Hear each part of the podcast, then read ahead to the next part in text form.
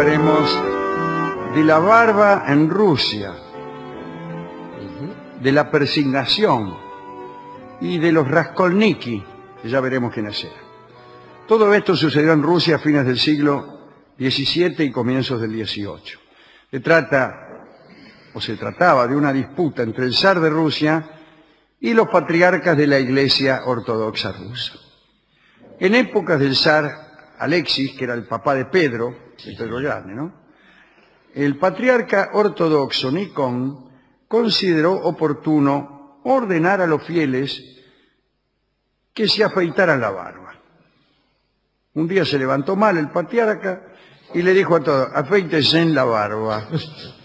Escándalo general. Escándalo general ya que la tradición de los rusos creyentes consideraba que afeitarse era un acto indigno del hombre. Pero además el patriarca Nicón ordenó que los fieles se, presignaran con tres dedos, estos tres. Cuando hasta esos tiempos se hacía con dos, para subrayar la doble naturaleza de Cristo. El asunto de la barba y el gesto de la presignación era un embate modernizador del patriarca Nicón para acercarse de algún modo a la iglesia romana. Y entonces se armó. Apareció un grupo de fieles tradicionalistas que se llamaban Raskolniki, que quiere decir los viejos creyentes. Eh, bien. Eh, se rebelaron estos eh, ancianos creyentes contra Nicón y consideraban que era un verdadero sacrilegio cambiar cualquier detalle de la antigua liturgia rusa. Muchos Raskolniki prefirieron padecer el martirio antes de someterse a asignar la cruz con tres dedos u otros horrores papistas. Los Raskolniki dijeron que el zar y su imperio eran el anticristo y su dominio eh, este, era una cosa abominable, así que mantuvieron los templos rebeldes donde se seguían las prácticas antiguas. Todo el mundo tenía unas barbas eh, larguísimas y muchas veces para, para huir de, de la captura, estos Raskolniki se arrojaban voluntariamente al fuego, consideraban que era una huida hacia un mundo mejor. La verdad es que ve cómo es tener preferencias. Claro, A mí la barba me importa un bledo y estoy libre de cualquier hoguera. Bien, la verdad es que en la mayoría de los casos la policía del zar les ahorraba este trabajo, a saber el de incinerarse, ya que cuando los encanaban los quemaban ellos. Bien. La persecución fue tal que los Raskolniki se iban preparando para el momento de la muerte. Y sí. Eh, todos decían, en el instante de encenderse la hoguera, que ellos se quemaban en el fuego terrenal este, y que los fieles al zar se verían abrazados, digo yo con ese, en el fuego eterno. Ah, ¿eh? es, Sí, sí. es un decir, ¿no? Claro, ese era un dicho mientras que el fuego era el fuego. Sí, decían, eh, ustedes se abrazarán en el fuego eterno. Bueno, Con eso no hay problema, eh, claro. ¿Qué, qué problema tengo, no? Eh, diré, la pena prometida para un tiempo lejano no asusta mucho. No. Mucho más asusta lo evidente y lo inminente. Exacto. Uno tiene más miedo a la piña que viene ahora que a los fuegos del infierno. Ya veremos los fuegos del infierno. Por ahora le ten- prefiero rajar de esta piña. Bueno, en una de esas el zar Alexis se murió y los Rakolnikis tomaron la dirección de todos los descontentos. Cada vez que había un descontento lo manejaban los Raskolnikis. Usted habrá oído hablar de los grupos que son administradores del descontento. Absolutamente. En tiempos de la regencia de Sofía, que era la hermanastra de Pedro, consiguieron los Raskolniki unirse a los Strelzi, a la guardia, y entraron un día en el Kremlin portando la cruz y la figura de los santos. Los Raskolniki, encabezados por un hombre llamado Nikita Pustosviat, o mejor todavía, Nikitas Pustosvhat, porque eso de pronunciarla ahí como J, me dijo un tipo que no. Ah, no, la J como ahí. No, Y no. la J es J, qué sé yo, no me terminó de decir. entonces digamos mejor como yo decía Sí, antes. mejor, mejor. Nikita Pustosviat. La J tiene una KH, así. Yo siempre, la- la- en algunos idiomas estoy seguro de que es así. En, en- en todos los idiomas de los eslavos, Los de la Europa sí. más cercana, así que no veo por qué en Rusia tendría que ser.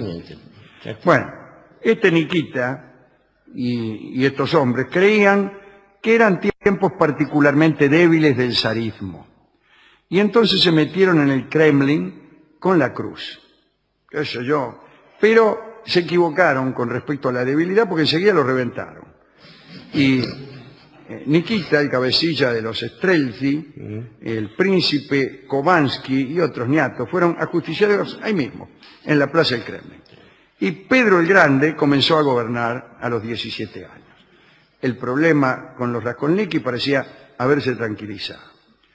Por un tiempo el zar no hizo intentos de modelar la liturgia de la Iglesia ortodoxa. Pero en el año 1697, el patriarca Adriano se asustó. Pedro había planeado un viaje a Europa Occidental y eso podía detonar en su pensamiento nuevos intentos modernizadores. Los Raskolniki eran los que más se oponían al viaje, lo juzgaban como una tentación infernal, pero el zar viajó y regresó con ideas. Ideas que en algún momento hemos glosado en este mismo programa Sí, y que las presentamos más bien como extravagancias sin darles un contexto. Pero el contexto es esta lucha entre la tradición religiosa y la secularización. Así, entonces apareció el famoso asunto de las barbas. Cuando volvió de Viena, Pedro llegó con la idea de que las barbas eran un símbolo de arcaísmo y rusticidad, y las prohibió. Y él mismo se sumó al recorte de todo barbudo. Cuando veía un barbudo, él mismo le cortaba el pelo. A medida que advirtió que esta tarea iba a ser extensa y fatigosa, imagínense, Rusia es una nación inmensa, llena de barbudos. Entonces ordenó que todos los barbudos abandonaran la barba y ordenó a los militares y funcionarios que se ocuparan personalmente de afeitar en el lugar y hora en que encontraran a los barbudos.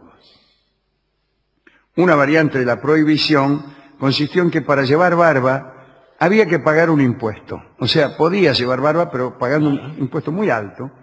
Y el recibo era una especie de medalla que pendía de un collar y que acreditaba que los portadores estaban en paz con el fisco. Muy bien. Los Raskolniki, como siempre, conservaron su barba y eh, empezaron a llamar al zar Pedro Belzebúvich, que quiere decir Pedro el hijo, Hijo de Belzebú. Y arreciaron otra vez las persecuciones. Pedro redujo el número de monasterios y de monjes, confiscó sus bienes, mantuvo rigurosa vigilancia a las comunidades, la guardia zarista detuvo con látigos y navajas de afeitar a las personas, eh, las barbas que no se permitían eran en realidad aquellas que iban más allá de los dos centímetros. La barbita chiquita la, Claro, la podías claro. usar. No, o sea, eh, bueno, como pocas veces en la historia eh, hubo una conjura contra el zar y, y como pocas veces en la historia tenía muy poca posibilidad de pasar inadvertido. No se podían hacer reuniones secretas.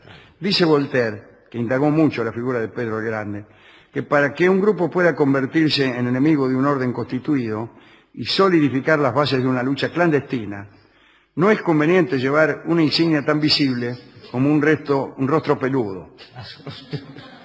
Enseguida te agarran, no, no podés hacerte.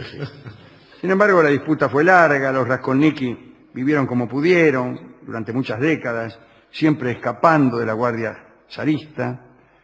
Eh, bueno, y finalmente el zar siguiente, Nicolás I, terminó por destruirlos con decretos eh, mucho más represivos. ¿no? Los Raskolniki fueron declarados civilmente incapaces, se les vedó ejercer el comercio y casarse. Todo por barbudo. Todo por barbudo. Y si lo hacían y eran descubiertos, si se casaban, ponele, y eran descubiertos, el matrimonio se anulaba y se producía una separación geográfica del hombre y la mujer. Los mandaban uno a... Algunos los mandaban a Siberia solo para alejarlos de la mujer. Los hijos de los disidentes eran bautizados compulsivamente por sacerdotes ortodoxos adscritos a las innovaciones del zar. Digamos, para terminar, que eh, hubo un gran éxodo de los Raskolnik que se fueron, algunos a Grecia, Bulgaria y sobre todo a Armenia. La persecución de las barbas ya mermó en tiempos de Alejandro III, eh, ya a fines del siglo XIX, ¿no? Pero hasta esa época era peligroso andar barbudo en Rusia. Es una historia interesante. Ya viene un viejo refrán que todavía se usa hoy, que es cuando las barbas de tu vecino veas cortar o recortar, pon las Pon tuyas las a tuyas remojar. a remojar. El problema, Alejandro, es esta relación extraña que hacen los hombres y las distintas culturas entre el símbolo y la cosa. cosa. Esto es un problema siempre, pero esas proteínas ex- extrañas que salen de, de la cabeza y de la cara tienen una- un peso simbólico histórico que es cuando menos asombroso. Estaba pensando, los egipcios, por ejemplo, tenían como este símbolo de, eh, de virtud y de ciudadanía estar rapados totalmente la cara y, este, eh, y la cabeza, y en cambio se dejaban este, una especie de barba solo cuando se morían, que era una prolongación en metales. Esto era, es toda la barba que se permitían. Los nazarenos, como Sansón, no se podían cortar el pelo por ser una elección de Dios también. Los chinos usaban una coleta, que era el símbolo del honor, y cuando se la cortaban era peor que reventarlo de cualquier otra manera. Los francos, cuando Sí, eran privados de su pelo, suponían que era de- degrada- degradado. degradante. Eh, sin ir más lejos, hacia los años 60 hemos tenido en Cuba un grupo revolucionario que se caracterizaba por el uso de barbas, Claro. decían los barbudos, las tropas de- del comandante Fidel. Y en nuestras Fuerzas Armadas, yo recuerdo en, en- en la Marina de Guerra, una vieja tradición británica establece que los oficiales pueden tener bigote de una manera más este, festivalera y los suboficiales son cortitos, como bueno, Ah, bigote de zumbo, como se dice por ahí. También lo tu- tuvimos aquí este, el motín de las trenzas de los patricios, que terminó este, bueno, en el, en el convento de San Ignacio. Y ya más cercano nuestro, está esta cosa de la mayoría de edad. Este, una barba permite saber qué tipo se ha hecho hombre, por ejemplo, a diferencia de un imberbio de un lampiño sin las connotaciones este, esas. De todos modos, lo que uno piensa, estas cosas, los pelos, las barbas, los afeites y estas cosas, casi como creo que escuché decir a alguien hoy hace una hora o poco menos, eh, al poco tiempo de escarbar un rato en esa simbología, se da cuenta de cierta vacuidad, cuando empieza a leerle eh, en, en esas cuestiones el patrimonio, este, o el deseo, o la vida, o peor aún, la historia de la patria de todo. Y se da cuenta que... Bueno, porque eh, ahí, hay, como tantas veces hemos visto, un, un- un castigo que es cosa por una falta que es símbolo. símbolo, y esto es un delirio. Esto es un delirio Si una falta contra la bandera del rey no es castigada con un símbolo. La bandera del rey es un símbolo del rey. claro. Entonces vos cometiste una falta contra el símbolo del rey. Tu castigo debe ser también simbólico. Pues no, Debe ser contra el símbolo de tu cuerpo. pues no. Pues no, a vos te queman con Te fuego corta, verdadero. te corta la cabeza, claro.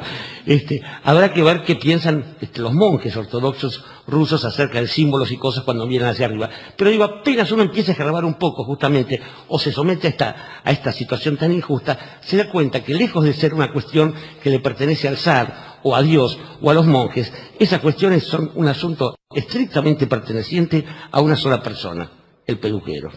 Y el peluquero es la estupenda milonga, o la extraña milonga de Alberto Mastra, no de las más conocidas que escucharemos ahora en la voz de Jorge Vidal. Adelante.